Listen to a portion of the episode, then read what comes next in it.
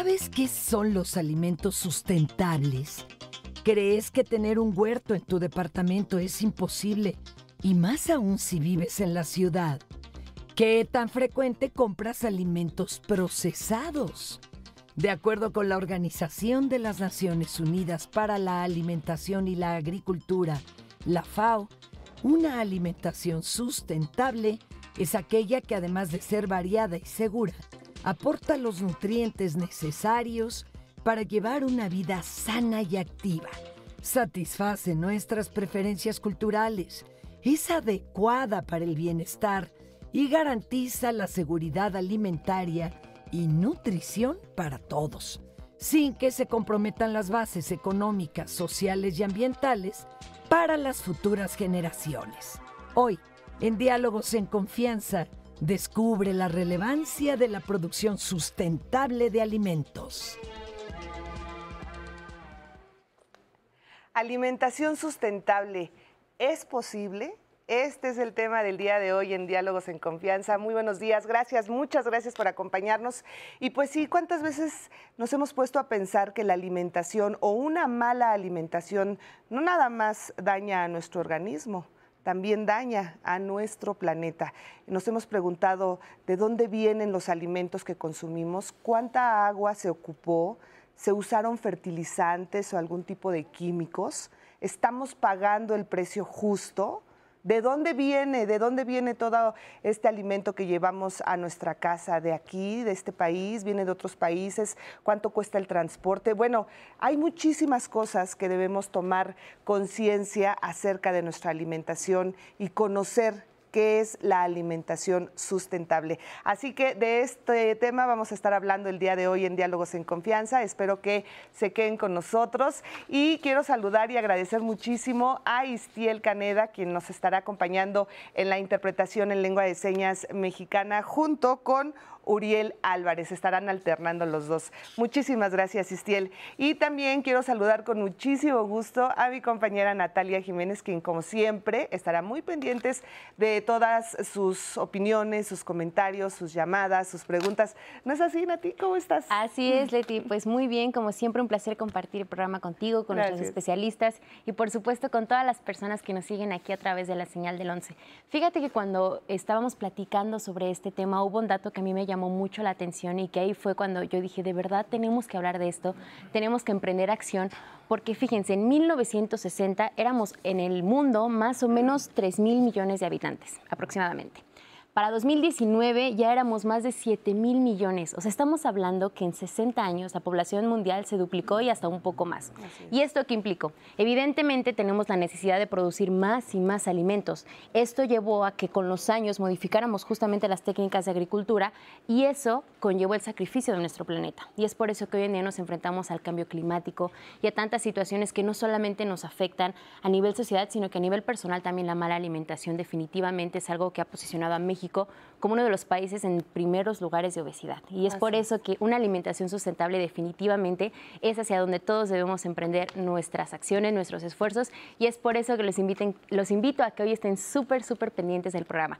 Les recuerdo que Diálogos en Confianza está en todas las plataformas sociales. Nos pueden seguir en Facebook, en YouTube, en Twitter, en Instagram. Ustedes se pueden suscribir al canal de YouTube donde ya somos más de 10 mil personas. Y si encienden las notificaciones les van a avisar cuando nosotros compartamos algún material si al final del programa alguna parte de, repente se distrajo o no le pudo prestar mucha atención, no se preocupen porque lo pueden volver a ver. Los programas siempre van a quedar guardados. Y les recuerdo también que a lo largo de esta emisión vamos a compartir información sobre instituciones, páginas de internet o también recomendaciones de libros y ustedes las pueden checar en las publicaciones que dedicamos en las redes sociales a este tipo de información. Siempre va a quedar guardada en el blog de Diálogos en Confianza y también en el podcast de Spotify donde ya están los más de 2.000 programas. Así que como siempre le agradecemos que nos siga y no se vaya porque la conversación de hoy va a estar muy rica y vamos a aprender mucho, Leti. Así es, ojalá estén muy pendientes. Y bueno, voy a presentar a nuestras invitadas del día de hoy y voy a comenzar con Ana Larrañaga Flota, ella es nutrióloga, educadora en lactancia materna y coordinadora de la coalición Contrapeso, desde la cual impulsó, junto con otras organizaciones de la sociedad civil y académicos, la nueva ley de etiquetado de alimentos en México. Gracias por estar aquí. Muchas gracias por el espacio, es un gusto. Muchas gracias, Ana. También saludo con el mismo gusto a Coral Rojas Serrano, ella es doctora en Estrategias para el Desarrollo Agrícola Regional, coordinadora del área de agroecología de la Secretaría de Medio Ambiente y Recursos Naturales, Semarnat. Bienvenida. Muchas gracias, Leti. Muchísimas gracias a ti, Coral. Gracias. Y saludo también a Mailet Lozada Aranda bióloga de la Comisión Nacional para el Conocimiento y Uso de la Biodiversidad, CONABIO, especialista en difusión y valoración de agrodiversidad y recursos biológicos. Gracias por estar aquí. Muchísimas gracias por la invitación. No, muchas gracias. Pues un tema muy interesante, pero antes de empezar con esto, quiero, eh, quiero invitarlos a ver esta cápsula, esta entrevista sobre Nutre a un niño. Vamos a ver de qué se trata. Nutre ha construido un modelo a lo largo de 24 años basado en un eh, sistema de prácticas eh, de nutrición y alimenticias para todos los niños y familias y eh, se ha construido de manera que hemos aprendido qué es lo que hace falta a las comunidades rurales para complementar esa alimentación. Dentro de las ecotecnologías que nosotros manejamos, hablamos de lo que es un huerto de traspatio que ayuda a producir verduras eh, de la región, en donde se les capacita de manera constante eh, con diferentes talleres y de donde ellos deben de asistir de manera constante para que aprendan la producción. Son talleres eh, basados en la producción, control de plagas y enfermedades con extractos vegetales, abonos orgánicos y la cosecha de sus propias semillas. Dentro del modelo de atención que manejamos para nutrir a un niño, las ecotecnologías que les menciono es una estufa ahorradora de leña tipo Paxari, una lombricomposta, el huerto de traspatio, eh, un gallinero de traspatio que es para proveer a las familias de proteína de origen animal, además de un sanitario ecológico seco que es para manejar eh, los desechos y también lo que es una cisterna para captar agua de lluvia. A veces cuando tengo suficiente verdura, pues sí, luego con otras vecinas, ellas tienen jitomate y pues ya lo intercambiamos. Por ejemplo, ya me cambian un kilo de jitomate, yo les cambio un manojo de cilantro o, este, o zanahoria, que lo, dependiendo de lo que tenga en mi, en mi huerto. Para el consumo hemos sacado coliflor, este, brócoli, este, betabel, rábano, cilantro y pues la prácticamente sembramos para el consumo ya cuando sí es suficiente, así que decimos de que se echa a perder a sacarlo este, con la familia, pues sí, sí, sí lo sacamos. Es este, a la vez es fácil y es una emoción al tener y al producir su propia verdura porque ya sabe que está limpia y sabe de qué están este, o sea, producida más que nada limpia porque luego compramos en la plaza y no sabemos de dónde venga o con qué venga regada con agua sucia, son negras o no sabemos. Eh, pues mínimo ya ya tenemos nuestra propia verdura limpia y sabemos qué tiene, que, pues, nada más lo de este, el abono orgánico de la lombricomposta. No hay nada como tener pues, algo fresco a la mano eh, en tu casa para poder eh, tener una buena nutrición y una buena salud. Ay, pues sí, qué rico y qué saludable, ¿no? Sí. Bueno, yo quiero comenzar. ¿Qué es la alimentación sustentable? Bueno, comienzo. Si este, la alimentación está basada en todo aquello que ingerimos y generalmente la idea es que venga de la naturaleza. Es decir, en México estamos hablando que tenemos una gran diversidad de plantas, animales y hongos que consumimos. Muchos de estos son originados, domesticados y diversificados aquí en México. ¿Qué quiere decir esto? Que nosotros los originamos aquí a través de hace miles de años. Estamos hablando de más de 10.000 años. México es centro de origen de la agricultura también. Entonces tenemos una gran diversidad de estos alimentos que, ingerimos en nuestro cuerpo y al ser sustentable es cuando hablamos de que está como en este equilibrio entre la salud del, planeta, pero también la salud de nosotros y que vienen entrelazados y que hace una balanza, pero también considera aspectos económicos y sociales que son muy importantes, porque la alimentación, además de ser un acto nutricio, es un acto cultural muy importante. Ahora, no es lo mismo sustentable que sostenible. Este, sí, ahora se acepta como equiparable, sustentable, sostenible.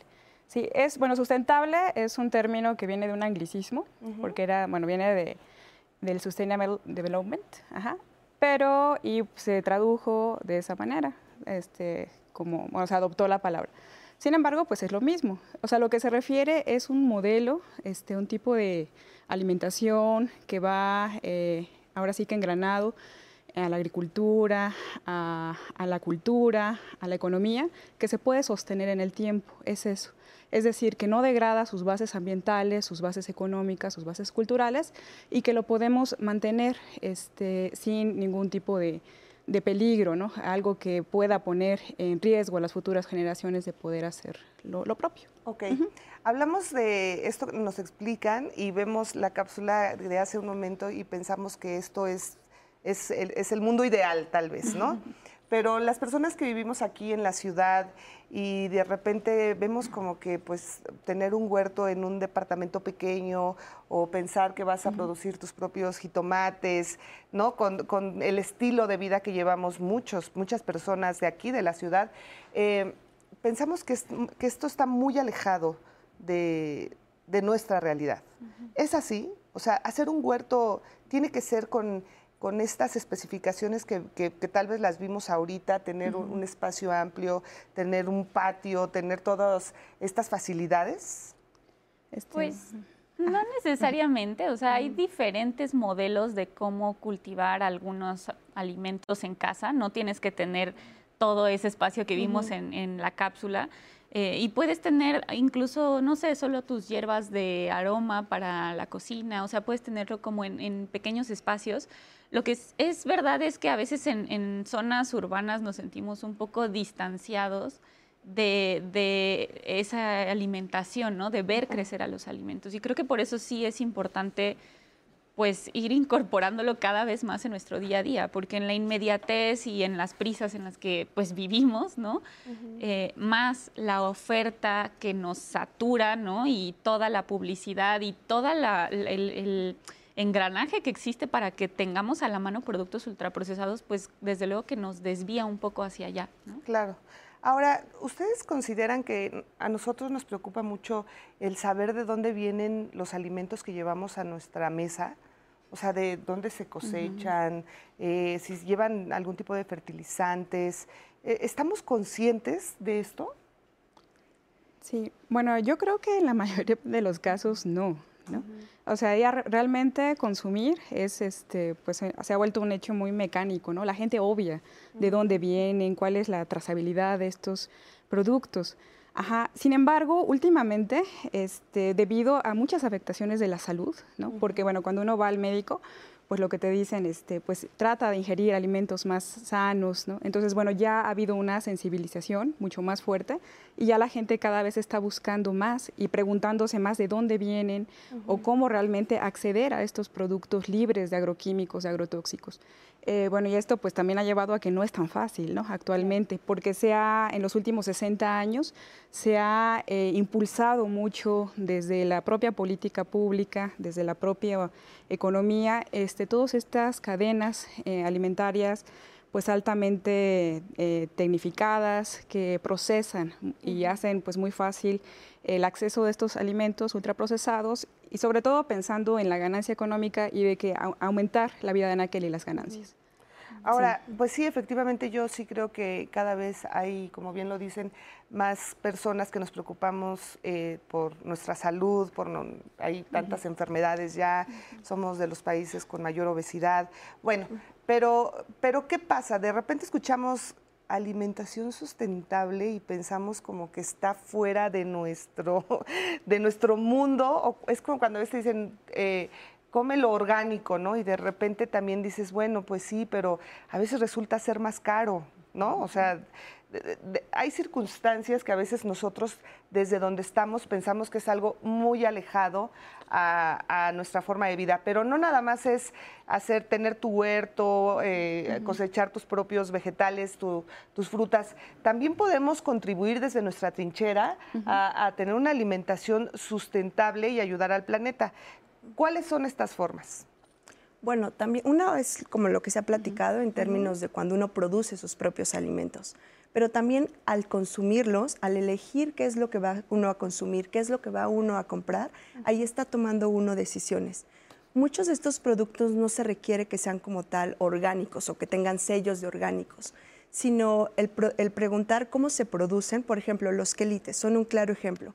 Estas plantas tiernas que, conocemos y que uno podría pensar en quelites como uno o dos, estamos hablando que en México tenemos 350 especies de quelites. O sea, son muchísimos quelites que tenemos y de los cuales podemos alimentarnos.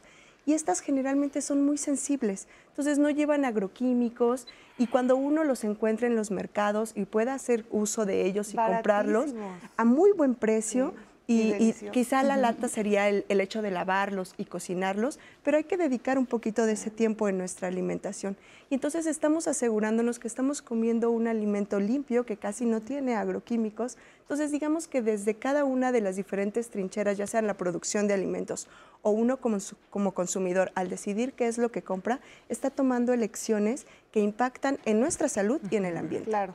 Y por ejemplo, ahorita que hablas de los quelites, que yo creo que es un claro ejemplo de, una, de un alimento súper nutritivo, súper barato, súper accesible y no estamos muchas veces conscientes o, tal vez no conocemos todas las propiedades que, por ejemplo, tienen este tipo de, alimentos y a veces dicen es rico en hierro, es rico en, digo, tú eres la especialista, tú nos vas a decir, pero a veces compramos productos que te ponen en la etiqueta rico en hierro, o sea, y que dices, a ver, si realmente comparamos los beneficios de comer algo natural con comer algo que está procesado y que aparte te dicen que tiene hierro y cuando pues sabes que las cantidades son casi nada, pues hay una gran diferencia y es cuestión de saberlo, de entenderlo y de probarlo, porque muchas veces no nos atrevemos, ¿no es así? Es totalmente cierto.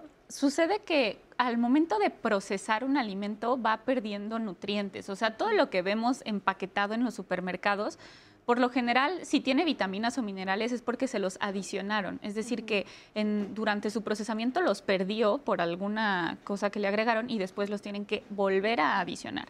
Esto no necesariamente significa que sean biodisponibles, es decir, que nuestro tracto gastrointestinal los pueda absorber. Se pueden absorber muchísimo mejor los, los nutrientes cuando estos se encuentran de manera natural en un alimento. Eh, entonces, todos los alimentos naturales o mínimamente procesados, es decir, los que nosotros vamos a procesar, preparar en casa, o sea, cocción, una preparación pues muy mucho más sencilla, ¿no? De lavado, desinfectado, cortado, van a conservar muchísimo más sus nutrientes. ¿Qué es lo que pasa ahí? Que pues todos los alimentos naturales no tienen esta gran eh, estrategia publicitaria detrás de ellos, ¿no? Entonces vemos muchísimos eh, claims in de superfoods y muchísimos este, de estos letreritos de que contiene vitamina A y hierro y calcio y te ayuda a crecer y huesos fuertes y de, ¿no? dentadura perfecta. Si, si todos esos claims los pudiéramos ver en los alimentos naturales, veríamos una lista así interminable en los quelites, en el amaranto, en los nopales, en los frijoles, contra esto que vemos en los cereales de cajita, ¿no? Pero pues es una guerra publicitaria contra la que no, no existe competidor. ¿no? Así es, y aparte nuestro estilo de vida y el, el, consumismo, ¿no? O sea, te lleva de repente a pensar que un sobrecito te va a dar todos esos nutrientes que te lo puede dar un delicioso taco de quelites o de espinacas o de tantas y tantas este, verduras que hay. Y sobre todo eh, los beneficios que te dan eh, comer las cosas verdes, ¿no es así, Ana? Sí, comer las cosas verdes, eh, comerlas de preferencia crudas, lo que se pueda comer crudo, con cáscara, conservar lo que se pueda comer con cáscara, desde luego, ¿no? Porque ahí tenemos una cantidad de fibra muy, muy importante. Eh, y también, pues, otro beneficio del que no se habla mucho, pero ya empiezan a salir cada vez más estudios, es eh, de las dietas libres en eh, aditivos como conservadores, espesantes, saborizantes artificiales o colorantes artificiales, ¿no? Que, por ejemplo, ya hay estudios que empiezan a probar que pueden provocar hiperactividad en niños, que pueden dañar a la flora intestinal normal que todos y todas debemos de tener, pues la pueden dañar. Entonces, más allá de calorías, más allá de vitaminas, más allá de proteínas, hay una carga importante de aditivos, ¿no? Que están hechos para, como decíamos, que tengan una larga vida de anaquel, pero entonces pues casi que podríamos decir que mientras más vida de anaquel tenga el producto, menos vida, más vida nos recorta a nosotros, ¿no? Nosotros, claro. Y además de esto, de, todos los beneficios que podemos tener al adquirir estos, estos alimentos, que además, si nos ponemos a pensar, están muy cerca de nosotros. En, siempre hay un mercadito cerca, bueno, quien tiene la posibilidad de ir a la central de abasto y la conoce, es maravilloso comprar ahí, pero no nada más es eso, es la ayuda que hacemos a todos los, los agricultores, ¿no? O sea, cómo contribuimos también para tener un planeta más saludable. Claro, sí, pues este, bueno, como decían, eh, por una parte está todo este mercado de orgánicos, que pues sí suele ser bastante caro en los centros este, comerciales. Sin embargo, pues están todos estos mercados tradicionales. Realmente lo que se ha hecho en los últimos 60 años es en alejarnos a las formas tradicionales de alimentación que eran mucho más sostenibles. Se habían sostenido, ¿no? Desde, desde México, Tenochtitlan para acá, pues eran prácticamente los mismos mercados. Sin embargo, bueno, pues con una gran eh, campaña publicitaria, ¿no? de establecer como una panacea, como aumentar tu estilo de vida, ir al centro comercial, a una tienda de autoservicio, pues ya nos ha alejado de esas formas que son este, mucho más sostenibles en el plano ambiental y en el plano económico, como bien señalas. Eh, por ejemplo, en todos los mercados siempre va a haber un, un, espacio que le llaman el mercado de los propios, así se les dice, ¿no? Y cuando tú vas, pues son señoras, este, normalmente ya de edad avanzada, que te van a estar proveyendo, generalmente lo hacen en el, en el suelo, ¿no? Porque pues son este, bastante informalidad, como que hay cierta tolerancia a ellas, pero no hay un fomento o un reconocimiento hacia ellas ellas te van a ofrecer lo de su traspatio, lo de su pequeña huerta. Generalmente pues son frutos que vienen picaditos, pero son los más sanos, ¿no? Porque eh, ahí te está certificando que realmente no aplicó ningún agroquímico. Y sobre todo son este, productos que han nacido de la tierra, que han absorbido los minerales de la tierra, ¿no?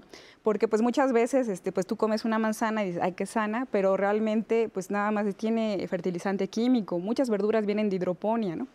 Que este, bueno, son sales solubles en agua, no es realmente el, nutriente de la tierra. Y entonces cuando uno ve este, los jitomates, que ahora duran bastante, dos semanas, este, tienen 70% menos calcio, ¿no? tienen 30% menos magnesio que un jitomate nativo que uno va a encontrar en estos este, espacios de la gente propia. Entonces, tú, uno los arraiga este, cuando consume este producto a su tierra, a su casa, esta gente pues va en sus huertos, pues tiene todo un agroecosistema, tiene árboles, ¿no? Eh, provee servicios ecosistémicos al suelo. Aquí en la Ciudad de México hay todavía gente muy arraigada y que está conservando esos espacios de biodiversidad.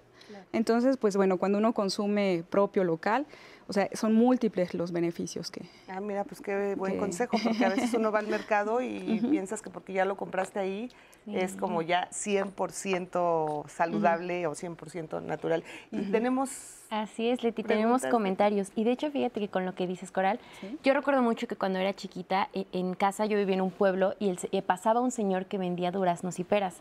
Y justo, o sea, me acuerdo que la, la, fruta que él vendía no era como la que ves en el supermercado, que es súper grande, de repente brilloso, o sea, era fruta que se veía hasta cierto punto, como dices, picadita, pero tenía un sabor.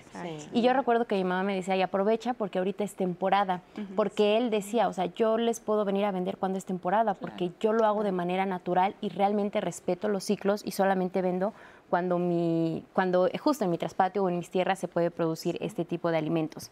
También nos dicen, Leti, eh, Rosa nos comparte, mi abuelita en el patio de atrás de mi casa tiene muchas macetas donde tiene flores y un día nos dimos cuenta que comenzó a crecer hierbabuena y menta. No estamos muy seguros cómo se dio este proceso, pero nos dimos cuenta de lo fácil que es y de que si realmente nos lo proponemos, lo podemos lograr. Jorge nos dice, yo tengo un ritmo de vida muy ajetreado y casi no estoy en mi casa. Me encantaría tener un huerto en este lugar, pero me es imposible. Ahora que los escucho, quiero poner mi granito de arena y me doy cuenta de que sí puedo hacer algo. Comenzaré a comprar con productores locales. También nos dice Jorge, yo cuando voy al mercado por lo regular, voy a los... Eh, me voy con los señores que veo que justo que tienen sus cositas en el suelo, en una mantita, y me doy cuenta de que realmente incluso la cantidad que ofrecen es menos, porque realmente solo te están vendiendo lo que ellos producen. Ellos no lo compran, te están dando algo que crece de su tierra y definitivamente el sabor e incluso el precio de repente es más bajo. También debemos prestar atención a eso, apoyar y realmente pagar lo que es justo. También en otro comentario nos dicen, Leti, Eric nos comparte. A mí me encanta comer frijoles, tlacoyos, sopes, tacos y creo que todos deberíamos valorar más nuestra cocina tradicional, porque es más rica y definitivamente nutritiva a una sopa instantánea o un embutido que de repente ni siquiera sabes de lo que fue hecho. Y yo también creo que es algo muy importante comentar que somos tan ricos en México y tenemos tanta variedad de verduras y vegetales y a un precio tan accesible que de repente vas a otros países y te das cuenta cuánto cuesta una sandía, cuestan hasta 100 pesos. Entonces consumamos realmente lo que aquí consumimos. Vamos a un corte y regresamos aquí a Diálogos.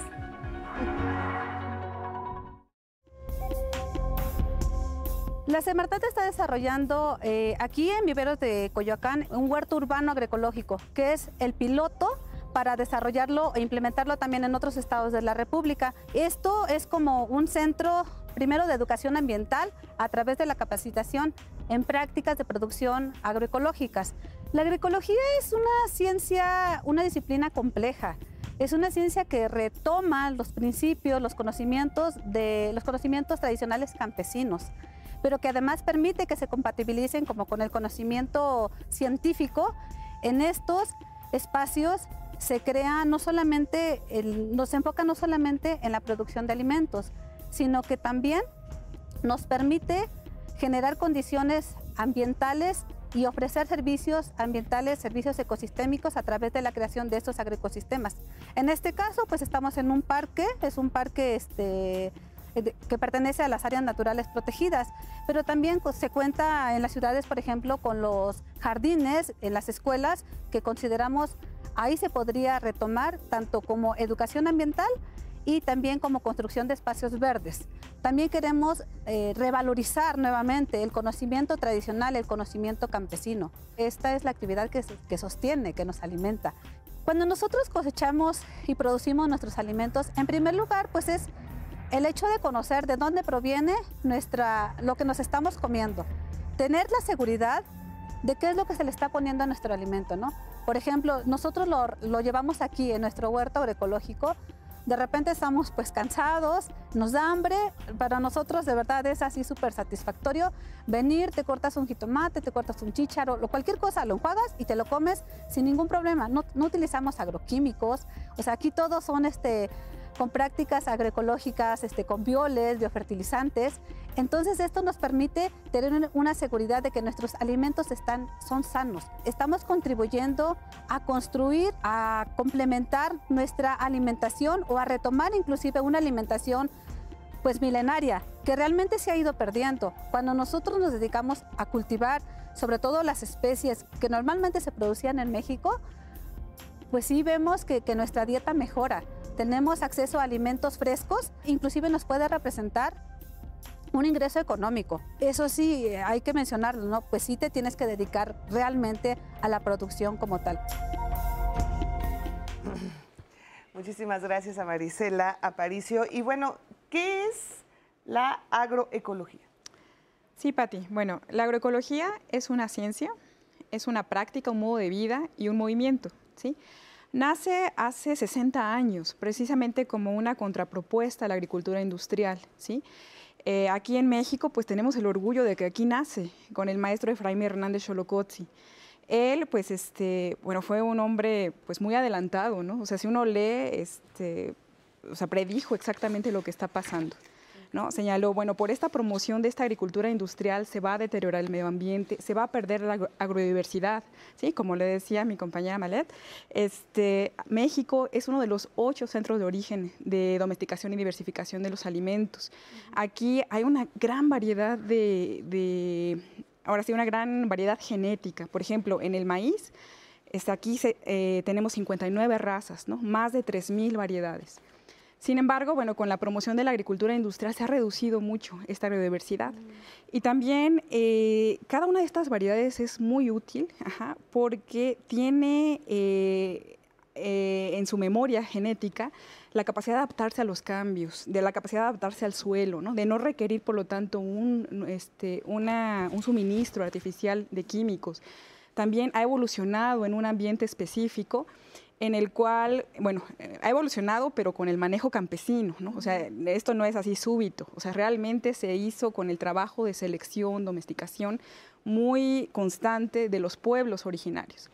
Entonces, este Xolocotzi, el maestro, señala eso y dice, bueno, eh, estamos promoviendo una agricultura que requiere dinero, porque requiere este, que compres los insumos y que son caros, ¿no? O sea, vienen los fertilizantes vienen del petróleo, son derivados del petróleo. Cuando se acabe el petróleo, se van a acabar estos fertilizantes y la agricultura va a estar en riesgo. Y la, alimentación actual que se ha promovido, pues este, ahora sí no va a ser, no es sostenible, ¿no? Por solamente ese hecho además, se utiliza un montón de plaguicidas, estamos contaminando el suelo. El suelo es nuestra madre, así como lo decían los pueblos originarios. Es de donde viene la vida, no solamente es un sustrato donde se anclan este, las plantas, es, es este, un ecosistema muy diverso y muy frágil. Ahí están los organismos que llevan a cabo el reciclamiento de los nutrientes, que llevan a cabo la mineralización, que hacen que la planta, muy interesante, haga simbiosis, bueno, con simbiosis con estos microorganismos y las raíces crezcan y por lo tanto puedan absorber el agua, ¿no? puedan hacer esos túneles a través de los cuales el agua se infiltra. ¿sí? Entonces, bueno, la agroecología este, precisamente trabaja con los procesos de la tierra. ¿sí? O sea, dice, este, eh, México tiene 9.000 años de agricultura, durante 8.950 este, eh, años realizó agricultura basada en sus procesos naturales. En los últimos 50 años se ha promovido otro tipo de agricultura. Entonces, Xolocotzi se pone a estudiar cómo es que los campesinos realizan agricultura y se da cuenta que lo hacen de una manera totalmente ecológica, conociendo los procesos de la tierra. Entonces, eso hace la agroecología. Ahora, claro, bueno, este, pues con la ciencia, como decía mi compañera Marisela, este, pues hace un engranaje, ¿no? O sea, ya nada más es saber la técnica y saber cómo, sino ahora puedes explicar el por qué y por lo tanto hacerlo más eficiente. Eh, por ejemplo, nosotros nos basamos en, la restauración de suelo con eh, la incorporación de humus, de materia orgánica. Entonces, bueno, hay procesos muy eficientes para llevarlo a cabo, ¿no? O sea, ya no te tienes que tardar uno o dos años para que se humifique. Si no, pues te tardas dos, tres meses, ¿no? También este, trabajamos con, de manera cíclica, porque así es la, naturaleza. La naturaleza son ciclos, ¿no? o sea, son es muerte, es renacimiento, es vida. Y entonces nosotros trabajamos a partir de esos procesos, también conociendo mucho las relaciones que hay entre las plantas, las asociaciones. Hay plantas que son repelentes, hay plantas que si este, que nutren, el frijol nutre al maíz, ¿no? tiene este, simbiosis con unas bacterias del género Rhizobium que hacen que el nitrógeno, que es gas, se vuelva nitrógeno mineral y entonces alimenta. Y todo eso en una milpa lo conocían los campesinos, ¿no? cómo rotar. Entonces, bueno, eh, la agroecología precisamente estudia y promueve eso. Es una práctica en la que, bueno, es una práctica, un modo de vida, porque se promueve que la gente se arraigue al campo y que crea en sus propios conocimientos y los, eh, los retome. Es, es, por ejemplo, es decir, que es como regresarnos al pasado? No, no es regresarnos al pasado, no, para nada. Es, eh, ahí es interesante, ¿no? Porque, por ejemplo, Mesoamérica, eh, uno ve las pirámides, ¿no? Tan grandiosas y todo eso se hizo con energía, con riqueza del campo, ¿no? Aquí no había comercio, no había explotación petrolera, era el campo. O sea, el campo producía los excedentes para tener sociedades de, importantes en, población. Eh, conocían muy íntimamente estas, este, estas formas de producción. Sin embargo, bueno, entonces eh, mucho de eso es lo que tenemos que comenzar a conocer. Los calendarios, o sea que todo, ah, pues qué precisos, eran calendarios agrícolas, ¿no? o sea, realmente es eso. Ahora, la agroecología hace una sinergia hace con la ciencia. La ciencia precisamente lo que te permite es con un conocimiento muy detallado explicar el por qué y convertirlo en algo más eficiente. Ahora, esto de la agroecología, ¿es viable para todo tipo de suelo en nuestro país? Y también, otra pregunta que quiero hacer, eh, es también, les conviene, por ejemplo, a los agricultores que siembran, que cosechan frutas, verduras a gran escala, al final no terminan diciendo es que esto es más caro o esto me lleva más tiempo y yo tengo que producir determinada cantidad. E, e, ¿Es, así o cómo? Sí, sí, excelente pregunta, porque esas son las dudas. Sí. Sí, mira, la agroecología este, trabaja con la restauración del ambiente. Ajá. Primero trabaja con adaptarte al ambiente, conocer cuáles son tus condiciones. Pero también la agroecología nos sitúa como seres ecológicos, que somos capaces de cambiar eh, el medio. Es decir, este, cada organismo tiene una función dentro del medio. Eh, en su propia interacción, en su propia sinergia y relación con los otros seres, va modificando el medio. Pero lo va modificando hacia un equilibrio, hacia un bien la agroecología así, así nos entendemos a nosotros mismos. Ajá. Este, eh, por ejemplo, yo soy de la Mixteca Poblana, que es una zona bastante árida. Y ahí eh, con una, el sistema, así como aquí en la Ciudad de México son las chinampas, que son medios artificiales, o sea, que lo genera eh, los pueblos, los seres humanos, pero son profundamente ecológicos, ¿no? O sea, este, está el componente arbóreo, el que sujeta la chinampa, está este, el componente arbustivo que es perenne, que le da este, cohección, está el componente anual ¿no? de lo que estás cosechando, está el reciclaje de los nutrientes. En nuestro caso también, allá en la Mixteca, con los corrales, Ahí nosotros trabajamos también mucho con los árboles leguminosos, con los mezquites. Se ponen árboles, se ponen barreras este, para retener el suelo, para formarlo con cactáceas. Y cuando el suelo ya está mejor, entonces ya puedes meter otros, otros este, productos anuales. Ahora, sí, cuesta tiempo. Yo no diría dinero, cuesta tiempo y trabajo.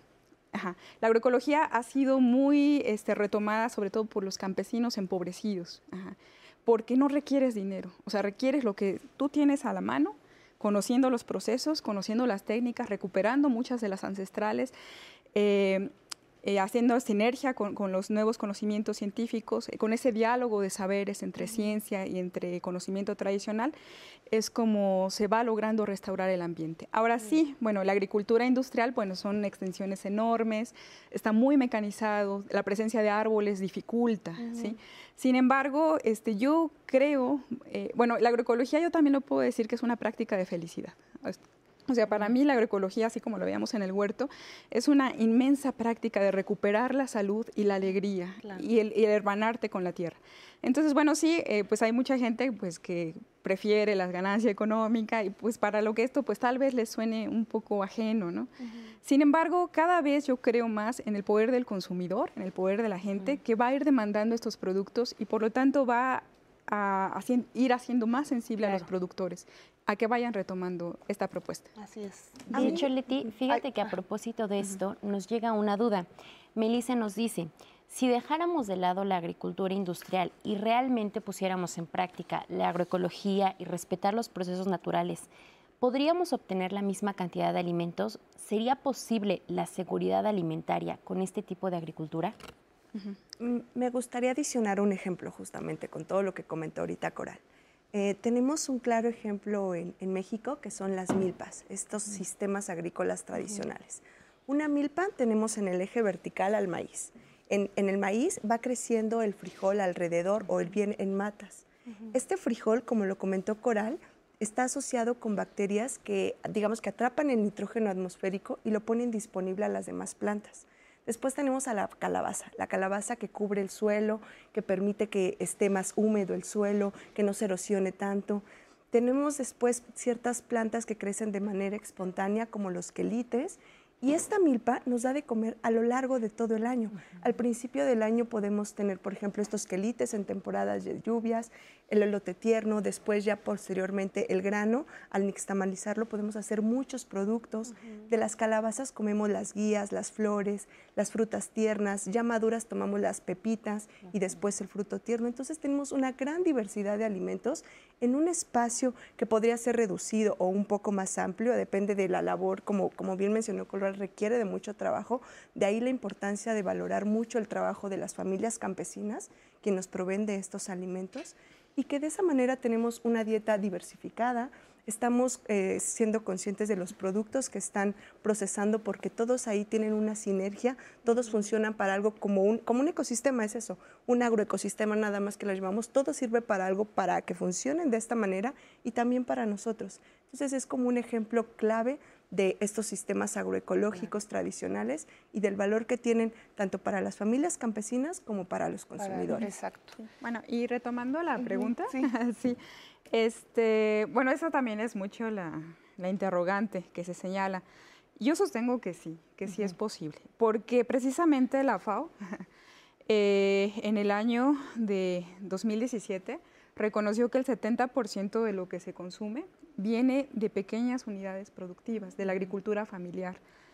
Y bueno, y también un dato así súper alarmante es que, bueno, lo que se produce eh, en, la, industria, en la agricultura industrial, pues son insumos para, ahora sí que para la industria, o sea, para alimentar ganado, para, eh, para, eh, bueno, para otro tipo de productos que no son propiamente alimentos.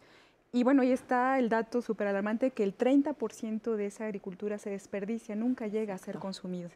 Entonces, o sea, realmente se está produciendo más de lo que se está demandando, de lo que se necesita, y ese 30% no está siendo bien procesado y está generando en rellenos sanitarios, eh, cuando más o menos va, eh, un gas que es este, bueno, el metano, porque generalmente pues se compactan los rellenos, se producen eh, este gas por descomposición anaerobia, que es un gas mucho más este, potente en el efecto invernadero que el propio CO2. Claro. Ahora, e, eso que dices es bien interesante porque yo tengo la oportunidad de ir, voy a surtirme la central de abasto cada 15 días y ahí siempre compro todos mis alimentos. Y si ves la cantidad de alimento que se tira, alimento tan bueno que está todavía en, en muy buen estado y que porque ya no les conviene, que porque está barato, que por situaciones comerciales, económicas, dicen, no, ya no me conviene, me conviene más tirarlo que tenerlo ahí, ¿no? Y lo tiran y es un desperdicio absoluto. Queda de verdad muchísima tristeza sabiendo también el nivel de desnutrición que hay en, muchas partes, no nada más de nuestro país, en el mundo, por supuesto, pero pues sí, definitivamente yo creo que está, eh, algo está mal, que se desperdicia tanto alimento. Ahora, Ana, ¿por qué tenemos que pasar del, alimento ultraprocesado al, al, alimento natural? Ya nos has comentado mucho acerca de, pues, de los beneficios de comer de forma natural, pero ahora me gustaría también tocar el tema del etiquetado que tú, bueno, tú sabes más que, que, nadie. ¿Qué, ¿Qué, sucede con el etiquetado? Porque muchas veces de repente ya ves los alimentos en el supermercado y dices, bueno, es que ya todo tiene uno, dos, tres, cinco sellitos y a veces hasta las zanahorias que te venden ahí también ya dicen que tienen exceso de azúcar y que todo. sí, sí, sí. Pero a veces uno no lo entiende. Entonces de repente uno como consumidor dices, ay, ya. O sea, si hasta las zanahorias tienen, pues venga de estas galletitas, ¿no? Pero ¿qué pasa? O sea, ¿cómo, ¿cómo poder entender de, de, forma correcta este etiquetado? Bueno, lo primero que hay que entender sobre esta medida es que está diseñada para ser una parte de un engranaje mucho más grande que comience a orientar a los consumidores hacia un modelo de consumo mucho más saludable y sostenible, ¿no? Entonces, esto significa que los etiquetados por sí solos, pues no pueden hacer un cambio sistémico como el que estamos platicando que se necesita, ¿no? Que va desde la agroecología, que va desde acciones para reducir el desperdicio de alimentos o acciones también para garantizar eh, la seguridad alimentaria y el suministro a las personas a quienes no llegan, porque cierto que se desperdician alimentos, pero cierto también que eh, no se distribuye de manera equitativa el alimento en todas las regiones del país. Entonces también tenemos un problema como de, hay, hay zonas en las que sí existe alimento para desperdiciar y zonas en las que no llega suficiente suministro. Entonces, em, bueno, pues los etiquetados van a tratar de abonar en un componente muy, muy específico que es el de alertar a los consumidores y tratar de que consuman menos de esos productos. ¿No? Ese es, eh, digamos, el, gran objetivo, tratar de que la gente consuma menos productos ultraprocesados. Se eligieron eh, los azúcares, las grasas saturadas, el sodio, mm, como los elementos a, alertar, dado que son considerados pues, nutrimentos críticos, porque la evidencia pues, ha señalado que el sobreconsumo, como lo estamos teniendo y lo hemos tenido durante los últimos años, eh, es un gran factor de riesgo para el desarrollo de muchas enfermedades crónicas no transmisibles que ya son un problema grave en nuestro país y lo seguirán siendo y se seguirán desarrollando si no hacemos algo para frenarlo. Eh, porque otra como pequeño paréntesis, ¿no? Es que em, si bien en, la población que tenemos actualmente ya tenemos un deterioro importante de la salud, tenemos que pensar también en esta parte de la sostenibilidad. O sea, ¿qué va a pasar con las generaciones de niños y niñas que ya están creciendo en este mundo donde todo es ultraprocesado? ¿no? O sea, ¿con qué estado de salud van a llegar cuando tengan 50 años? ¿O van a llegar a los 50 años? Eh, es como una pregunta mucho más grande que nos tenemos que plantear. Y no solo por las calorías y por los azúcares, sino como por todo lo, lo que, eh, o sea, todo lo que implica el sistema alimentario actual, ¿no? Todo lo que les estamos dando. Ana, ¿y si está funcionando eso del etiquetado? Sí, eh, bueno, sobre estudios específicamente en México todavía no se tienen estos resultados. ¿Por qué? Porque el etiquetado se implementó en octubre de 2020, o sea, tiene menos de un año. Eh, se, van a realizar, obviamente, estudios para evaluar el comportamiento de los consumidores. Sí se ha observado como una tendencia en estos primeros meses que la gente comenzó a consumir más productos naturales, productos que no tuvieran sellos. Se tiene que ver que esto se sostenga y qué sucede a lo largo del tiempo. Lo que se ha observado en países como Chile, que fue el primer país en la región de América Latina y bueno, en el mundo, ¿no? En, implementar esta política de advertencia eh, era que sí disminuían eh, sobre todo la compra de productos em, como cajitas de cereales azucarados, lechitas azucaradas, juguitos, particularmente en aquellas familias que reportaban tener niños o niñas pequeños, lo que significa que existe una sensibilidad mayor entre el grupo de consumidores, como dices, van a ver siempre los que digan a mí no me importa y yo lo sigo comprando, y, y siempre en, toda política va a haber un grupo que es más sensible, más reactivo, más responsivo. Aquí se ha observado que son familias que tienen niños y niñas, lo cual es un indicador muy bueno porque significa que es un efecto protector para las infancias, ¿no?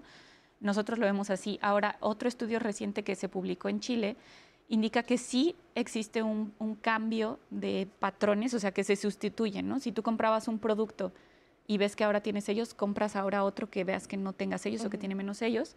Em, pero, interesante, esto se observa más en aquellos productos que los consumidores consideraban saludable. O sea, por ejemplo, una barrita que tenía ahí como un triguito y que tú decías, ah, esto es súper saludable y de repente lo ves con sellos y dices, no, ya no. no. Esos son los productos en los que la gente cambió más su consumo. Eh, mientras que en otros productos como un refresco, que la gente quizá ya sabe que un refresco tiene mucho azúcar, porque también se ha hecho un trabajo importante en los últimos años para señalarlo, en ese no causó ese factor sorpresa y se, hay menor grado de sustitución lo que significa que se tienen que desarrollar más estrategias ¿no? para disminuir el consumo de estos otros productos que no causan la sorpresa. Pero, por ejemplo, yo como consumidor veo dos cajas de galletas, ¿no? Una que yo siempre pensé que era y que mi nutrióloga me decía, esta te puedes comer, ¿no? Y de repente la ves que exceso de calorías, exceso de azúcar, exceso de grasa. Y ves otra que también dice exceso de calorías, exceso de azúcar, exceso de grasa tomo las dos y digo, ¿las dos son malas o debe haber esta, una de estas dos debe de, ser mejor o menos dañina? ¿Cómo lo sé yo como consumidor si ya veo Esos, esos tres sellos en las dos cajas? Bueno, una cosa que no se ha hablado tanto porque de la modificación de estos nuevos etiquetados, de lo que más se habla, pues es de los octágonos negros, ¿no? Porque es lo que más se ve.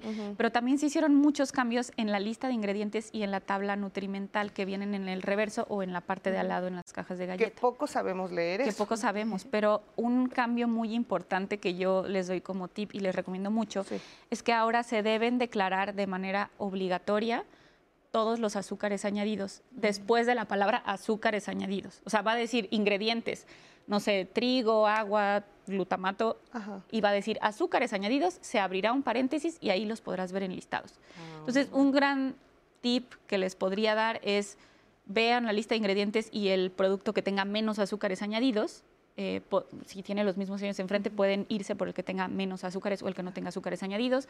Igual en la, en la tabla nutrimental se estandariza por 100 eh, gramos, entonces pueden comparar cualquier producto y leer y el que tenga menos azúcares, menos grasa, menos sodio. O sea, es una comparación muy rápida, ya no tienes que hacer reglas de tres, puedes tomar dos cajas y van a estar en el mismo gramaje para que tú lo puedas comparar. Ah, pues eso que nos comentes es súper importante porque siempre nos vamos con, ay, bueno, ya tienen los tres sellos, pues ¿cuál sabe más rica? De todos modos me hace daño, ¿no? O sea, es que lamentablemente pensamos así, o sea, no nos detenemos a decir, bueno, si tiene estos tres sellos, pues es por algo, mejor no lo compro, ¿no? Pero este es el beneficio de, de este etiquetado que puede ser muy útil para muchísimas personas que estamos mm. teniendo conciencia, ¿no es así? Así es, Leti. De hecho, ya muchas personas nos han compartido cuál ha sido su experiencia en cuanto al etiquetado de alimentos.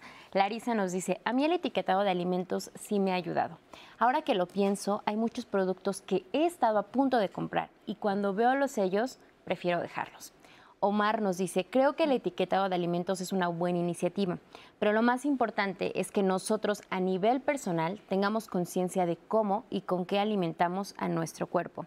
Y yo recuerdo que hace poco hablaba con una amiga justamente del etiquetado de alimentos y ella me decía que lo que empezó a hacer, porque justo, o sea, de repente dices, hay alimentos que de por sí ya sabíamos que no eran buenos, ¿no? Por ejemplo, refrescos, galletas, que sin el etiquetado tú ya sabías que definitivamente no era algo que te nutriera y ella decía... Lo que pasó con el cigarro también. Exacto. Entonces lo, lo, que ella me decía que empezó a hacer es de, bueno, ahora que lo veo de manera todavía más gráfica, lo que estoy tratando de hacer es de, de toda la despensa que llevo, de todo lo que compro, eh, no llevar más de dos alimentos o más de tres productos que tengan eh, sellos. Dice, bueno, a mí eso es algo que ella me decía que es algo que le ha ayudado y que por supuesto poco a poco va a tratar de que ya su despensa esté totalmente libre de sellos. También nos dice Armando, tenemos que hacer algo porque no podemos continuar como el país número uno en obesidad. Tenemos tanta variedad de frutas y verduras que otros países desearían. Y nos llega una pregunta a propósito de los alimentos ultraprocesados. ¿Reducir nuestra cantidad de alimentos ultraprocesados contribuye a la preservación de nuestra ambiente? ¿Sí tiene un impacto? Pues quizá. bueno, tiene un impacto en el sentido de que si uno consume estos alimentos de origen natural y diversificados y locales y de temporada, que justo era lo que tocabas el otro punto, o sea, considerar como estos tres pilares, tiene un efecto en nuestro bienestar y tiene un efecto en el ambiente también porque estos ultraprocesados se producen con muchísimos insumos, requieren muchísimos más insumos de aquellos que vienen de origen natural, que puede ser del agua, del mismo suelo. Entonces nosotros tenemos como esta microbiota en nuestro organismo, pero también el suelo tiene esa propia microbiota que es importante preservarla, ¿no? Claro. Entonces sí contribuye. Sí, porque de repente compramos un producto, no sé, lo platicábamos en algún programa, decían, bueno, una hamburguesa, ¿no? O sea, haz una lista de todos los ingredientes que tiene y de repente te das cuenta todo el agua tal vez que se requirió para la carne, ¿no? Para crear animal. ¿Cuánto se necesitó para la katsu, para la mostaza? Y ya cuando haces la cuenta te das cuenta que en teoría es un alimento chiquito, pero cuando ves todo lo que hubo detrás, todo el proceso industrial, es enorme, ¿no, Leti? Es muy importante esto, el, tomar conciencia acerca de nuestra alimentación, el tomar conciencia también y no pensar también que es que ya todo tiene sello, es que ya. Yo lo pienso mucho en términos de cuánto plástico desperdicio. O sea, yo trato de hacer como mi despensa de lo menos, o sea, lo menos de plástico que pueda ir tirando. ¿no? Y entonces vas al mercado con tu bolsita y vas metiendo todo en tu bolsita. Y de repente compras una cosa que pues, tiene plástico y digo, pero ya cuando veo que en mi bote de basura hay tres plásticos en vez de 20, digo, claro Vamos todo, todo, cuenta. Vamos a hacer una pausa y regresamos con más de este tema aquí en Diálogos en Confianza. Alimentación sustentable, ¿es posible? Huerta Tlatelolco eh, es un proyecto que inicia a finales de 2012 viene de otro proyecto que tuvimos sobre Paseo de la Reforma, que era el vivero urbano Reforma, donde ahora está la subestación eléctrica Diana. A mediados de 2012 la, la, alcaldía nos trae este espacio para reubicar el proyecto de vivero y huerto que teníamos en ese espacio y activar aquí el, el, el huerto Tlatelolco. A partir de ahí, pues el diseño se hizo en base a los principios de la permacultura y el espacio se ha ido construyendo poco a poco, en colaboración con muchas organizaciones, con instituciones y con personas eh, que vienen y participan en un taller, en el voluntariado, eh, en Tequios, el espacio tiene una zona de un pequeño ejemplo de lo que sería un bosque comestible, con árboles frutales y especies perennes, arbustos, trepadoras, rastreras. Y por otro lado, tenemos una área de cultivo biointensivo de hortaliza, hierbas y flores. Aquí tenemos más de 100 variedades de plantas comestibles y tenemos también un banco de semillas donde se reproducen más de 40 variedades. Tenemos muchísimas actividades sucediendo desde el programa de voluntariado, el programa de composta comunitaria, talleres que estamos ofreciendo, el sembrar una planta comestible y vivir la experiencia de cultivarla, verla crecer al punto que la cosechas y la integras en una de tus platillos, una ensalada, algo así, eso te, realmente te cambia la forma en que uno valora y percibe la producción de alimentos. Los beneficios que he obtenido al cultivar un huerto han sido la reducción del estrés que estamos acostumbrados en la ciudad y el conocimiento que te deja saber de las plantas y de sus cuidados. He cosechado este, vegetales con hoja, que son comestibles las hojas, que son comestibles las flores, que son comestibles las raíces. Son alimentos completamente orgánicos que no tienen algún otro proceso industrial y que están libres de químicos. la primera vez que yo realicé mi propio cultivo, no se me dieron las cosas, pero posteriormente y aprendiendo y con los conocimientos que he tenido aquí en el huerto, he logrado cultivar en mi casa. Lo que le diré a las personas que no creen que se pueda cultivar en la ciudad es que están equivocadas, que no necesitas materiales muy caros o un espacio muy grande para poder cultivar. Solamente son las ganas y tener confianza en lo que cultivas y en los beneficios que te puede dar. Vengan a conocer el huerto, que es un espacio verde dentro de la ciudad y que con eso se van a sentir mejor. Gracias, muchísimas gracias a Huerto Tlatelolco por esta información.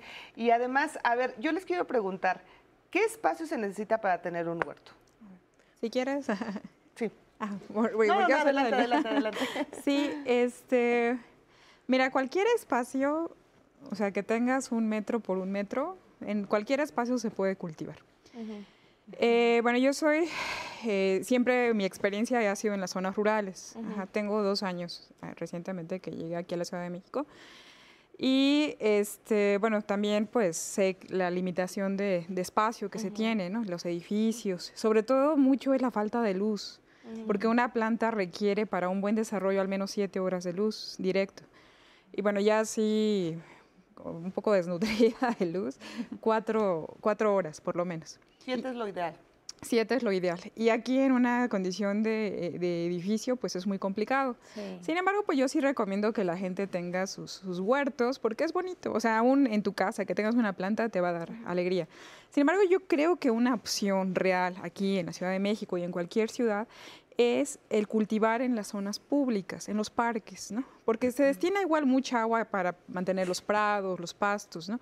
Y un pasto nunca te va a dar todos los servicios ecosistémicos, este, ya sean de bienes, de, eh, de fijación de nitrógeno, que un huerto biodiverso.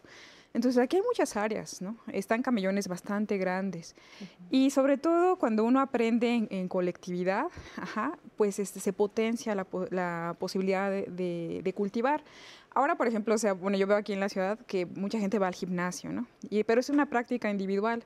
Pues bueno, un huerto es un sitio de mucho ejercicio físico que te da el sol y sobre todo de hacer mucha amistad. ¿no? Este, por ejemplo, en el huerto que, que se señalaba, que tenemos en Viveros de Coyoacán, ahí lo que ofrecemos es un curso. Y bueno, a mí me ha sorprendido mucho la respuesta que se tuvo. Eh, de la gente, de la cantidad de gente que quiere este, aprender a, cultivar. Y bueno, llevamos tres meses, ayer acabamos este, con el segundo grupo. Eh, tres meses, tres, fueron tres meses que fueron este, jóvenes sobre todo, mujeres sobre todo, eh, dos veces por semana, cuatro horas, ¿no? Dedicándole de nueve y media a una y media con trabajo bastante pesado. Porque y yo, por ejemplo, si quiero unirme a ese grupo, ¿qué, necesito llevar o, qué, no? sí. digo, yo no sé nada. Sí, bueno, empezarían de cero porque... sí, bueno, este es un curso para gente que principiante totalmente, que nunca haya agarrado la, la tierra, una pala, un pico. Ahí les enseñamos todo. Todo. Desde cómo agarrar un pico para no lastimarse, cómo agarrar una pala, este, todos los procesos de la tierra, cómo hacer diferentes tipos de biofertilizantes. Bueno, lo impartió la Semarnat, este, yo junto con otros dos compañeros. Y este, pues lo que hicieron, bueno, salió la convocatoria y, y ya mandaron su correo y pues ya se llenó. Tenemos 380 personas en lista de espera. Y ya vamos a comenzar en, Para el otro año igual. El 14 de junio. Oye, ¿a dónde nos tendríamos que comunicar? ¿O, tienen redes sociales? Este, Muy interesante, ¿verdad? Sí, bueno, la convocatoria salió en la página de medios de Sembarnat, en, en, Facebook. Muy bien. Pero bueno, este sí, pues se pueden escribir a mi compañera, precisamente a marisela.aparicio, arroba sebarnat.gov.mx para pues pedir un lugar. Y sí les toca en, algún punto, en algún punto del año. Sí, y bueno, nosotros en el caso del huerto de allá de, de viveros, pues tenemos tres, cuartas, eh, tres cuartos de hectárea, o sea, casi 10 mil metros cuadrados, en el que va junto con el huerto, que son 16 camas intensivas, 10 camas en las que practicamos diferente tipo de labranza de conservación, de, de, restauración de suelos, y tenemos algo bien bonito que se va a inaugurar próximamente, que es un jardín de polinizadores. Es un jardín hermosísimo, bellísimo. Estamos muy orgullosos de él, en el que han participado también la gente del huerto. Ahí es muy bonito porque, bueno, mucho de la agricultura industrial es que ha tenido un efecto muy negativo para los insectos benéficos y entre ellos para los polinizadores, que bueno, son insectos, son aves, son este, mamíferos, ¿no? Para el caso del murciélago. Entonces, este, pero la agricultura requiere de los polinizadores. El 80% de los vegetales requieren del polinizador. Eh, lo que me comentabas de la falta de sabor, mucho es porque, bueno, se ha priorizado la, eh, la vida de anaquel y la apariencia del fruto en detrimento de su sabor, que es también un indicador de, de, detrimento de minerales, de detrimento de nutrientes. Pero también es el efecto de los polinizadores. Cuando una fruta no es polinizada no tiene el mismo sabor. Hay, hay, unas manzanas, ahí me llama mucho la atención en la central de Abasto, que dicen que vienen de Canadá y así, que son enormes y las ves y quieres así como de comercial, ¿no? Y las pruebas y realmente no es que digas, wow, qué sabor. Pero yo me acuerdo que mi abuela cuando vivía que tenía un, un árbol de manzana y las cortábamos y no las... Y era un sabor que de verdad nunca he vuelto a probar una manzana igual como el árbol de mi abuelita. Pero bueno, además de que era de mi abuelita, pero era algo tan natural que ahorita dices, esto se ve que está como que sí, como que le metieron muchas cosas para que sea tan grande y tan bonita, ¿no?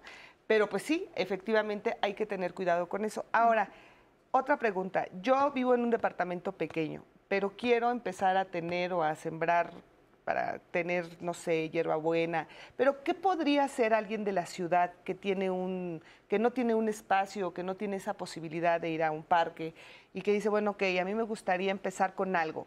¿Con qué podríamos empezar?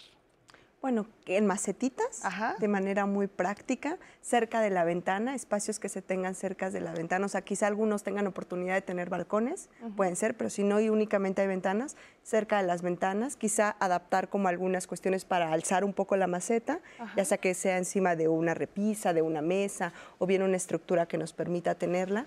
Y podemos empezar con lo que nos, digamos, los alimentos que tenemos, por ejemplo, de la papaya, tener unas semillitas y colocarlas, o bien para ir, también es importante como ir generando nuestras propias semillas, no depender de estar de la compra de las semillas, o acercarse a todo este tipo de huertos que pueden proveer de semillas y tener de acuerdo a las preferencias de cada uno. Ahora, por ejemplo, si yo uso mucho el perejil y el cilantro, el epazote, la hierbabuena, que son digo, lo hablo por mí porque son cosas que yo ocupo, ese tipo de, cosas verdes eh, ¿se pueden, las puedo tener en plantita?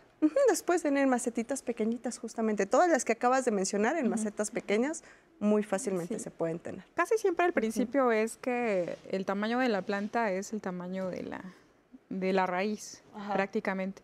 Entonces, bueno, esas son las cosas que tienes que cuidar. Tener, este, sobre todo, macetas profundas o bolsas. Ah, bueno, hay bolsas de polietileno este, ahí pues se puede reciclar. Si consumen cereal, pues son bolsas muy fuertes, ¿no? y, por ejemplo, si yo, o sea, a lo que voy es, lo que yo puedo sacar de esa plantita de una ramita de perejil o de lo que yo quiera, es, o sea, sí funciona, yo la corto y sigue saliendo así como este, mi manojo. Ah. bueno, hay plantas que sí, por ejemplo la selga, y la selga es muy fácil. O sea, la selga este, le puedes ir cortando alrededor y pues te puede y como la estás poniendo a estrés porque la estás cortando se retarda eh, cuando echa su escapo floral. Ah, entonces la selga es un producto que pues también la lechuga. La lechuga también la puedes ir consumiendo las hojas de la base y también se alarga un poco su vida. Sí, porque dices, igual y me tardé seis meses y ya le voy a cortar la ramita. Son súper rápidos. Ya te encariñas y nunca la cortas, ¿no? Y ya la cortas y dices, bueno, gracias. Lechuga y selga son tres meses en lo que las tienes. Ah, o sea, es muy rápido. Bueno, sí, eso es algo que siempre tienes que ir renovando tus plantas. O sea, duran tres meses. Para echar semilla duran seis, pero ya cuando tengas semilla ya, amarga el sabor. Ah, Ajá, pero por ejemplo, otra planta que creo que es muy fácil es el jitomate y sobre todo de las variedades nativas nosotros sembramos este riñón, jitomate riñón, que es una variedad este, que ya muy poco se encuentra. Ajá, es, y es, el. ¿Es, chiquito o qué? No, es este como una calabacita con gajos. Ajá. Ah. Como si fuera un riñoncito. Ajá, como si fuera, sí, y la trajimos precisamente de los valles centrales de Oaxaca, porque ya no sé, a, pesar de que ese es el jitomate originario. Entonces, este, pero como no dura mucho, no tiene larga vida en aquel, eh, lo ha sustituido el otro, el bol, el que conocemos, que aparte pues ya tiene mucho menos nutrientes que ese. Pero el jitomate dura bastante. Ahorita que nosotros sembramos no la tocó la mosquita blanca, no la tocó ninguna roya, súper... Y le dimos como seis cortes. Entonces ah, también es un... Y aparte, bueno, crece, le pone su tutor, entonces este, crece hacia arriba, lo puedes ir amarrando y pues ya le vas cosechando. Y da mucha alegría porque pues vas consumiendo los jitomates. Vamos a ver la cápsula de Sandra. Tenemos ya muchos, muchas preguntas acerca de los huertos, pero antes lo invito a ver esta cápsula que nos preparó Sandra Rull.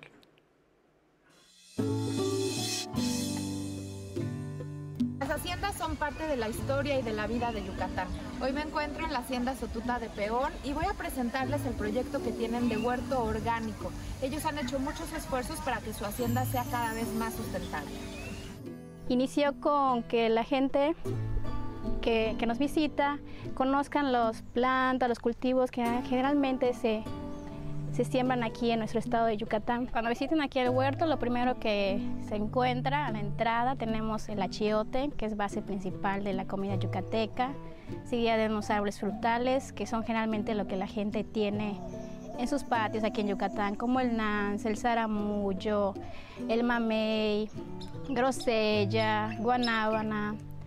Y tenemos igual este, hortalizas como rábano, cilantro, betabel, chile habanero, chile xcatic, berenjena y las plantas aromáticas que usamos para el temazcal y, y los masajes que son el romero, menta, hierbabuena, zacate limón. Aquí en la hacienda lo que se siembra realmente pasa para el restaurante su mayoría son de productos este, yucatecos como el cilantro, el rábano. La gente debe tener conciencia que es mejor cultivar lo que tú vas a consumir.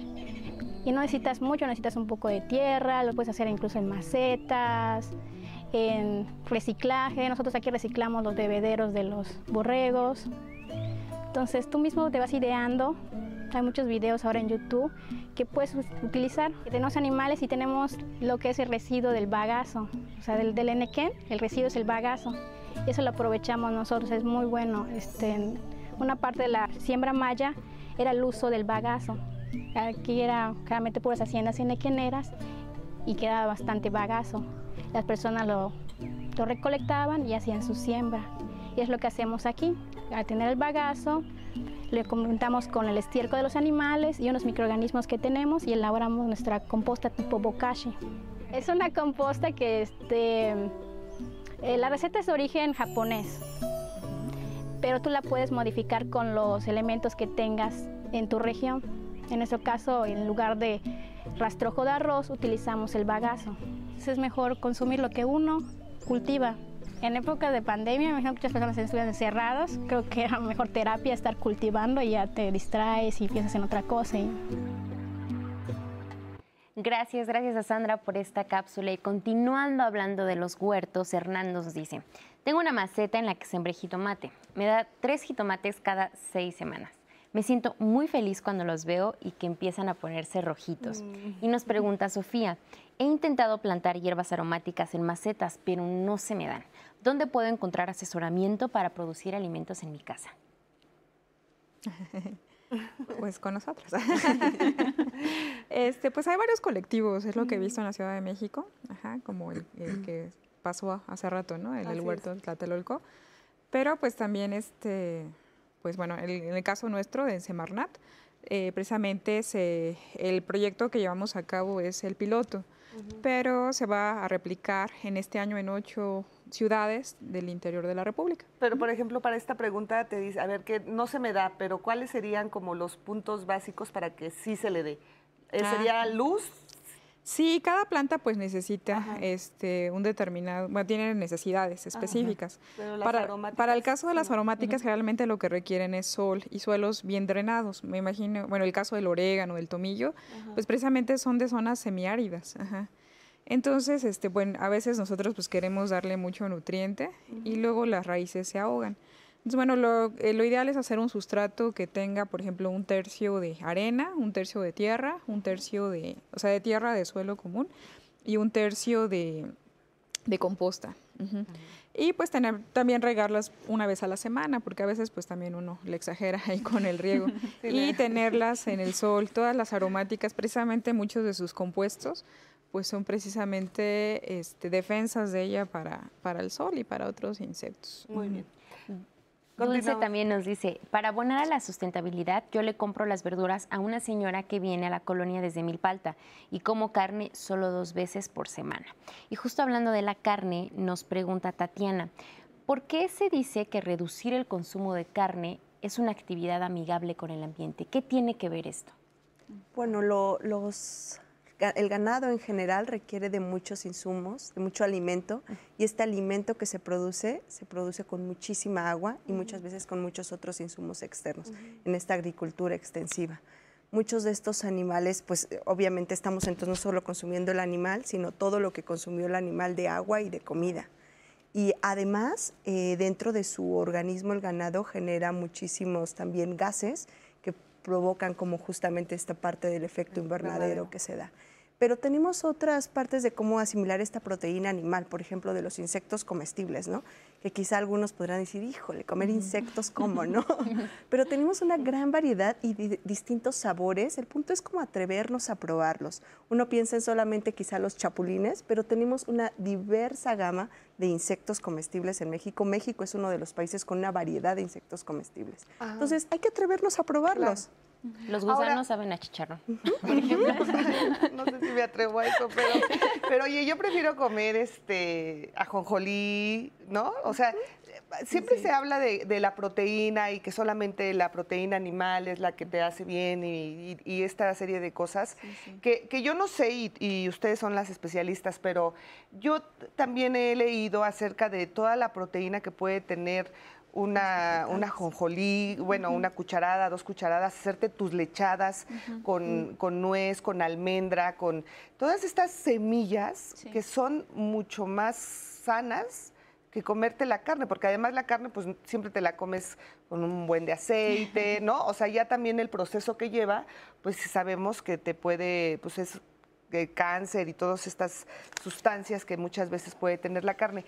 ¿Esto es cierto, Ana? O sea, o... Existen muchísimas otras fuentes de proteína, no solamente, o sea, es un mito, o bueno, como que un poco, es cierto, la carne tiene proteína, los productos de origen animal tienen proteína, no es lo único que tienen, o sea, y, y, tampoco significa que absolutamente toda la proteína que tiene la carne la vas a utilizar. Porque el cuerpo humano no tiene una reserva como tal de proteína como sí la tiene para, para grasas o para azúcares, ¿no? O sea, la proteína que nosotros nos sobra, eh, el riñón se encarga de sacarla del organismo, ¿no? Entonces, tampoco es que nos beneficiemos de consumir muchísima proteína todos los días y la necesitamos porque si no nos vamos a desnutrir. Este es un poco un mito. Eh, estamos perfectamente bien alimentados consumiendo carne una vez por semana, o sea, no nos va a pasar nada. Incluso dietas que no tienen carne y a lo mejor incluyen huevo o algún otro producto de origen animal que no necesariamente es carne, pueden estar perfectamente bien balanceadas. Eh, y la proteína también se encuentra en productos de origen vegetal. Eh, todas las eh, semillas oleaginosas son fuente de proteína y sobre todo las leguminosas, que en México pues tenemos muchísimas variedades de frijoles, tenemos lentejas, tenemos habas, o sea, no, no, no tenemos que pensar que todas nuestras comidas, todos nuestros tiempos de plato fuerte tienen que ser carne porque si no, no nos vamos a nutrir, ¿no? Eh, esto es algo pues, que se ha construido como el mito ahí a lo largo de los años. Y también se pueden hacer pues muy buenas combinaciones, ¿no? Con, con por ejemplo, la tortilla de maíz eh, que pues potencializa, ¿no? Como, claro. como esa proteína. Un tamalito. Tamalitos. De rajas. Tan solo la dupla de maíz y de frijol es fantástica proteína, es una proteína de excelente calidad. Entonces, si nos comemos un tlacoyito, un taquito de frijoles, es fabuloso. Ay, pues saliendo nos vamos por unos. Claro que sí. sí. Yo digo que sí, pues sí, efectivamente los mexicanos somos ricos en nuestra cultura eh, y en nuestra comida y en muchísimas cosas que tenemos y que lamentablemente no lo explotamos. Entonces hay que hacerlo, hay que alimentarnos de una forma mucho más sana, mucho más natural y además el cambio en nuestro cuerpo y nosotros nos vamos a sentir muy, muy bien. Vamos a hacer una pausa y regresamos con más de este tema aquí a Diálogos en Confianza. Sí. Regresamos.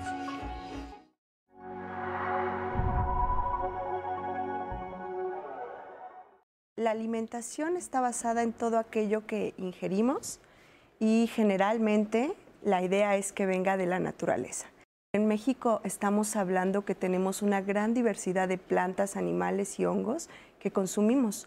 Muchos de estos son originados, domesticados y diversificados aquí en México. ¿Qué quiere decir esto? Que nosotros los originamos aquí sustentable es cuando hablamos de que está como en este equilibrio entre la salud del, planeta, pero también la salud de nosotros. La alimentación, además de ser un acto nutricio, es un acto cultural muy importante. No es lo mismo sustentable que sostenible. Este, sí, ahora se acepta como equiparable, sustentable y sostenible. Sustentable es un término que viene de un anglicismo, porque era, bueno, viene de, del Sustainable Development, es un modelo, este, un tipo de alimentación que va eh, ahora sí que engranado a la agricultura, a, la cultura, a la economía, que se puede sostener en el tiempo. No degrada sus bases ambientales, sus bases económicas, sus bases culturales y que lo podemos mantener este, sin ningún tipo de, de peligro. ¿no? Consumir es este pues eh, se ha vuelto un hecho muy mecánico no la gente obvia de dónde vienen cuál es la trazabilidad de estos productos. Al elegir qué es lo que va uno a consumir qué es lo que va uno a comprar ahí está tomando uno decisiones. Al momento de procesar un alimento va perdiendo nutrientes. O sea todo lo que vemos empaquetado en los supermercados por lo general si tiene vitaminas o minerales es porque se los adicionaron más allá de calorías, más allá de vitaminas, más allá de proteínas, hay una carga importante de aditivos, ¿no? Que están hechos para, como decíamos, que tengan una larga vida de anaquel. Pues casi que podríamos decir que mientras más vida de anaquel tenga el producto, menos vida, más vida nos recorta a nosotros. Los etiquetados van a tratar de abonar en un componente muy, muy específico que es el de alertar a los consumidores y tratar de que consuman menos de esos productos.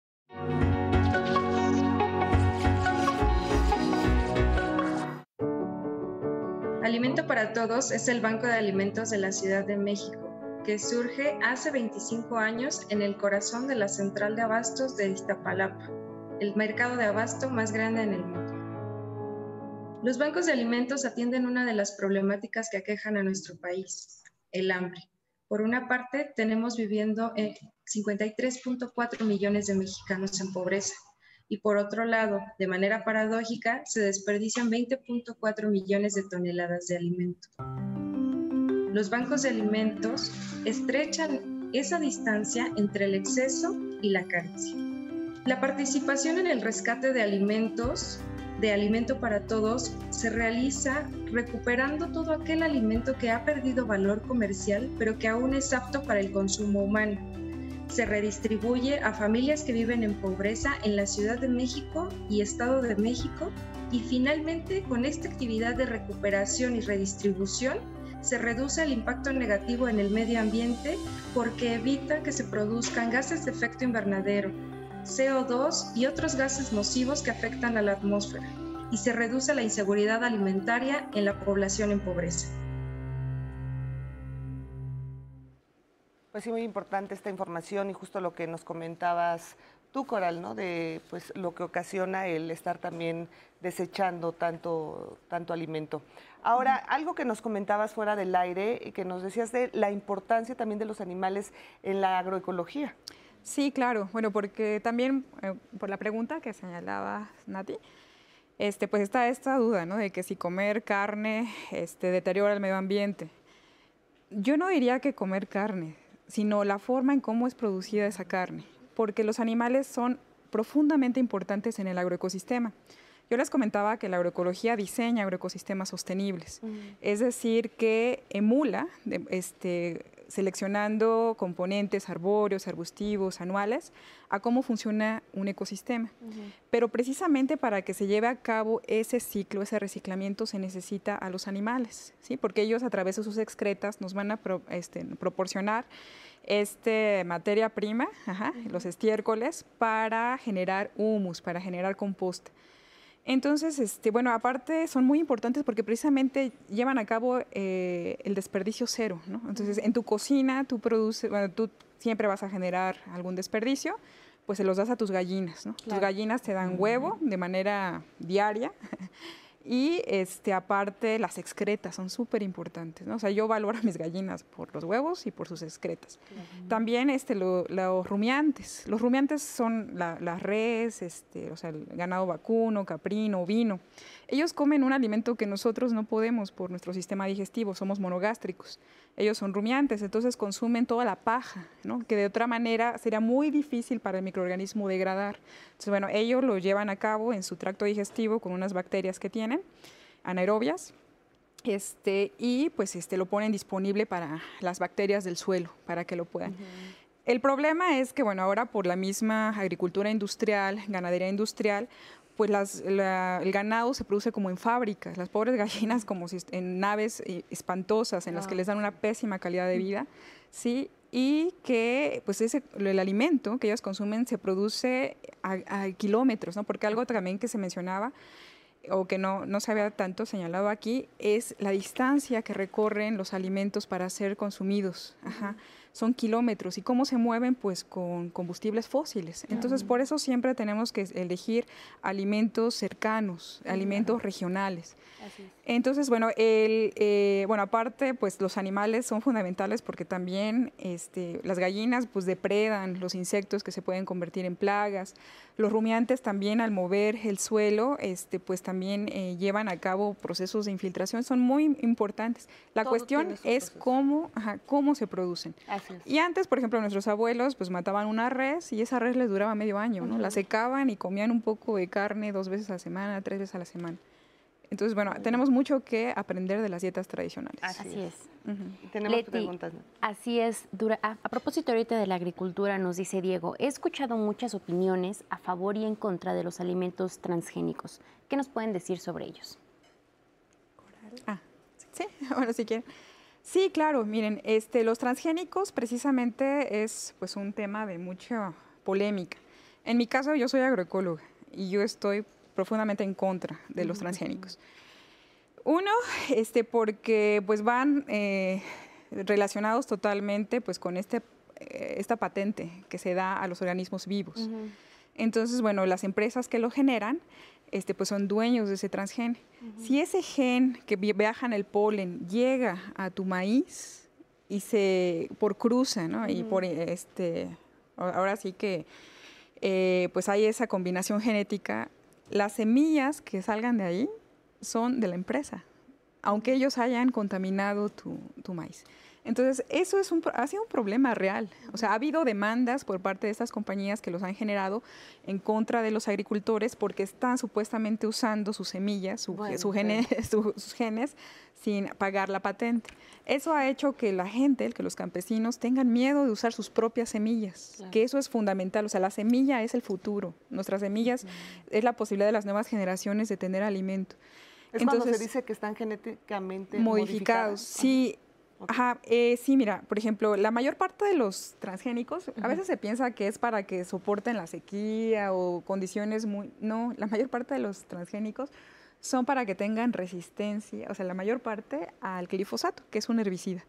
Eh, esta sustancia, este compuesto, se utiliza, eh, se utilizó, bueno, se generó en la guerra de Vietnam para defoliar la selva y para que se pudiera identificar los campamentos, este, pues en ese caso, de, enemigos. Y el glifosato, perdóname, es una, es, se ha demostrado que es causante de cáncer.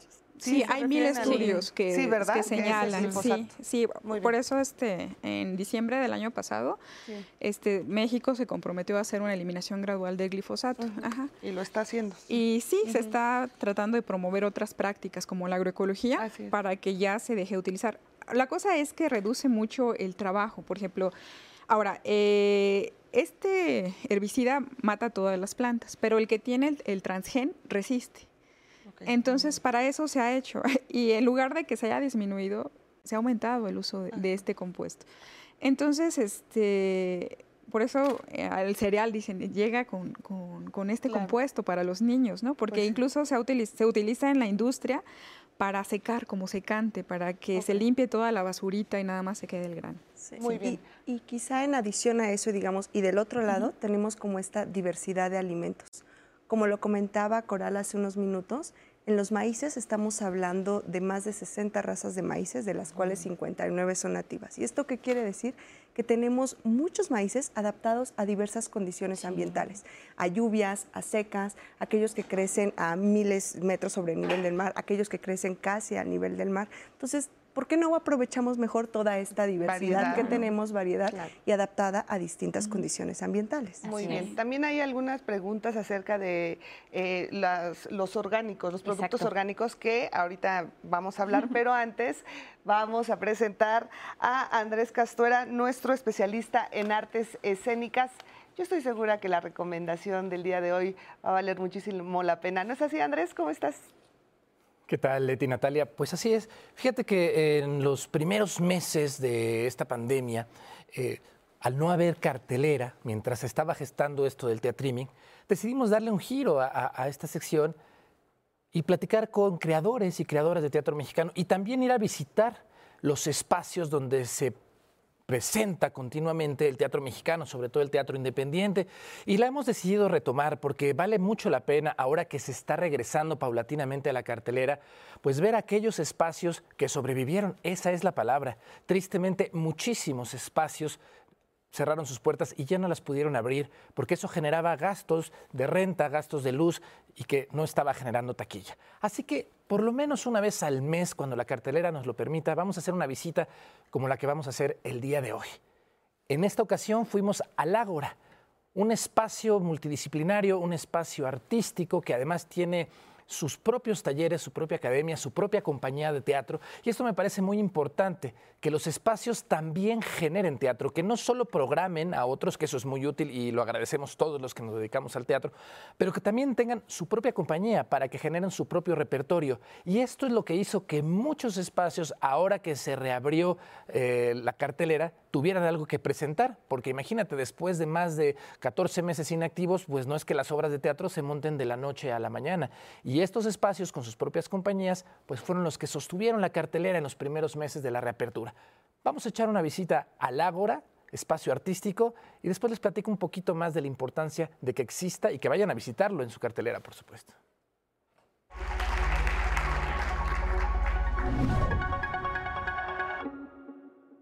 Ágora es un espacio artístico que está prácticamente ya diseñado para todo lo que tenga que ver con las artes escénicas. Es un espacio independiente que se ha ido abriendo su, espacio, su lugar, sus puertas para recibir a compañías también de esta línea independiente en la búsqueda de propuestas escénicas de todo ello. Llámese teatro, llámese circo, danza, eh, música.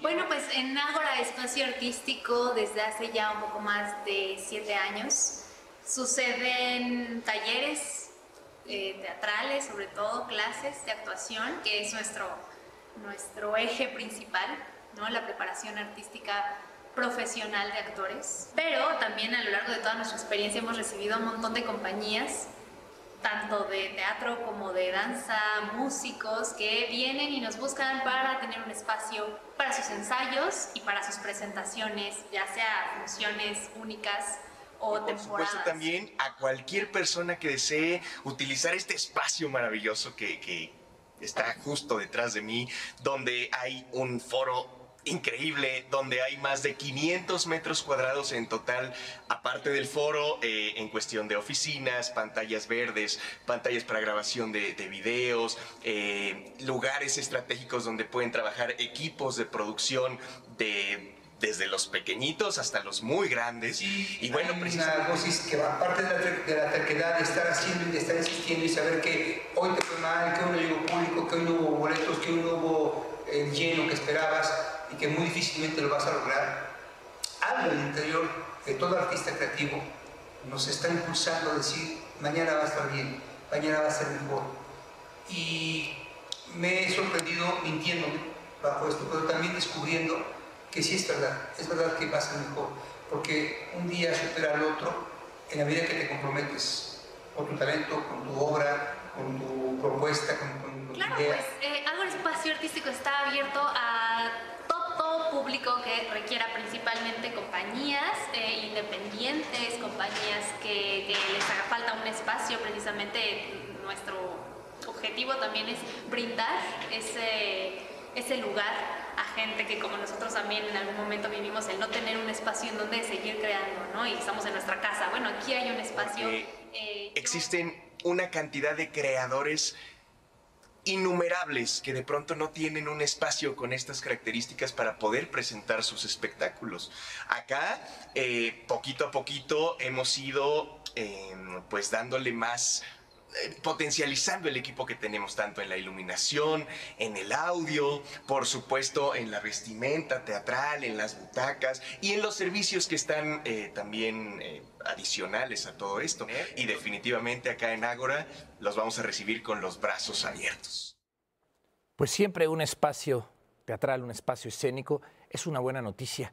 En esta Ciudad de México hemos contado, eh, habría que hacer un censo actualizado después de la pandemia, pero antes de que empezara todo esto, teníamos más de 85 espacios escénicos independientes. Es un circuito grandísimo. ¿Por qué? Porque hay muchas creadoras, hay muchos creadores. Y espacios como el Aura además se han adaptado, lo escuchábamos ahorita eh, en voz de, los integrantes de este espacio, de esta compañía, han puesto pantallas verdes. ¿Por qué? Porque ahora gran parte del teatro, lo hemos visto aquí durante todos estos 14 meses, se tuvo que adaptar y tuvo que utilizar este tipo de técnicas cinematográficas o televisivas para seguir haciendo su trabajo. Así que espacios como este van a permitir que el teatro, a pesar de que vuelva a lo presencial y de que ya tenga público, conforme vaya aumentando el número en el aforo, las obras se puedan seguir transmitiendo. ¿Para qué? Para que personas de otros estados de la República puedan ver lo que se genera en la ciudad y viceversa.